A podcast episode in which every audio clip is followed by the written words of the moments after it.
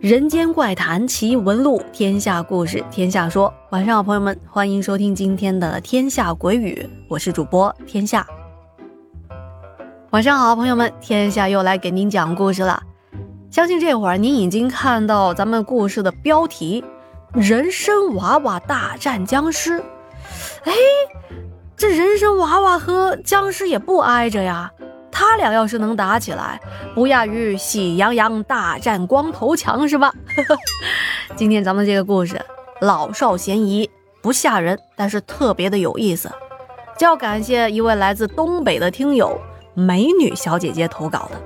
您没听错啊，她说：“天下，你要是要讲我的故事，你就叫我美女。看看咱这美女姐姐，不仅故事写得好，人也特别的有个性。”那行，接下来马上进入我们今天的故事。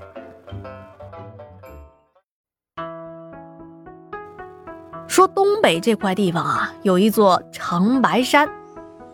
长白山上有啥呀？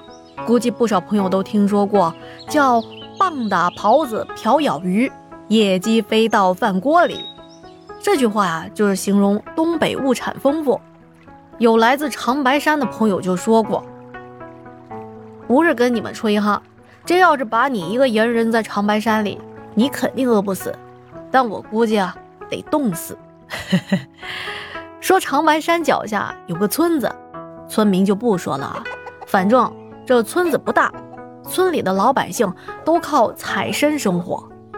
到了夏天的时候，你就放眼望去，哇哦，满山全是背着筐挖参的人。到了晚上。大家也都是满载而归，一看，哟，这位筐里有一根五品叶的人参，嗯，不错不错。再看那位，呵，七品叶的人参，厉害厉害。再一瞧，远处又来了一位，满满当当的一大筐啊！看来这一位肯定是更加的不得了。近前一看，哎呦，他喵的没踩到人参。捡了一筐粪回来，咱们就说这一天，村里突然就来了一伙的日本人。这帮人的打扮挺时髦的，个个西装革履，为首的人还戴了一副眼镜。日本鬼子说话咱也听不明白，哇啦叽哇，阔尼叽哇，古扎伊玛西达。汉奸向导就跟着翻译，说他们是当地林业局的调查人员。要进去长白山进行林业调查，尤其是要把山上的人参王挖走，进行切片研究。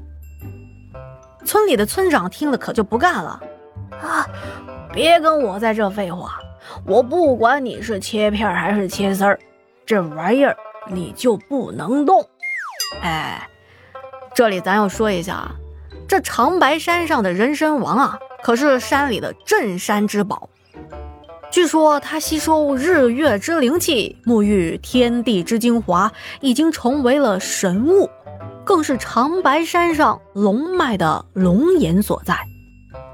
不少上了岁数的老人还说，这人参王底下呀，还镇着恶灵呢。说着倒是挺吓人的，可也没人看见过，这事儿也就没有人细究。日本人本来想着多花点钱，找一些有经验的乡民带自己上山，结果被冷嘲热讽一顿，只能是灰溜溜的走了。但这事儿啊可没完，当天晚上这帮小鬼子就直接进山了。估计您听到这还不太知道这群日本人的真实目的。其实啊，别看他们打扮的人模狗样的。其实真实的身份都是日本军人，此行的目的也很明确，就是要挑断长白山的龙脉，将龙眼挖走，颠覆中国的国运，挽救日本即将战败的颓势。咱们简短截说，这长白山的人参王还真让这帮孙子给找到了。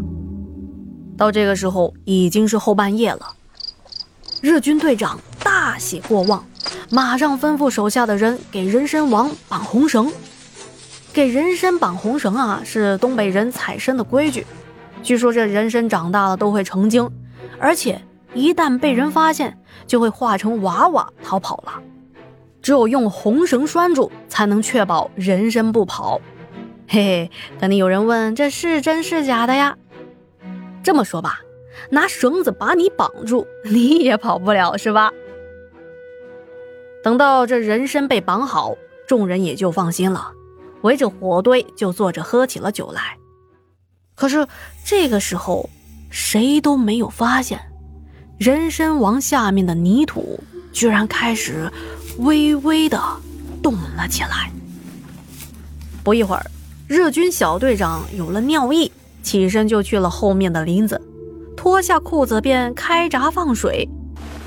这尿刚撒到一半。就忽然感觉背后有人，这一方面天黑看不清，另一方面也是他自己喝了点酒，只感觉背后这个人也是穿着日本的军服，正慢慢的朝自己走过来。这可把小队长给气坏了。要知道这一次可是军方的秘密行动，手底下的人私自换上了军服，那岂不是暴露了目标了？他张嘴刚想骂街，你的八个呀了，嗯嗯嗯嗯，话还没说完，只觉得嘴上一凉，对面来的这个人可就用嘴把他的嘴给堵上了，这下把小队长给气了个半死。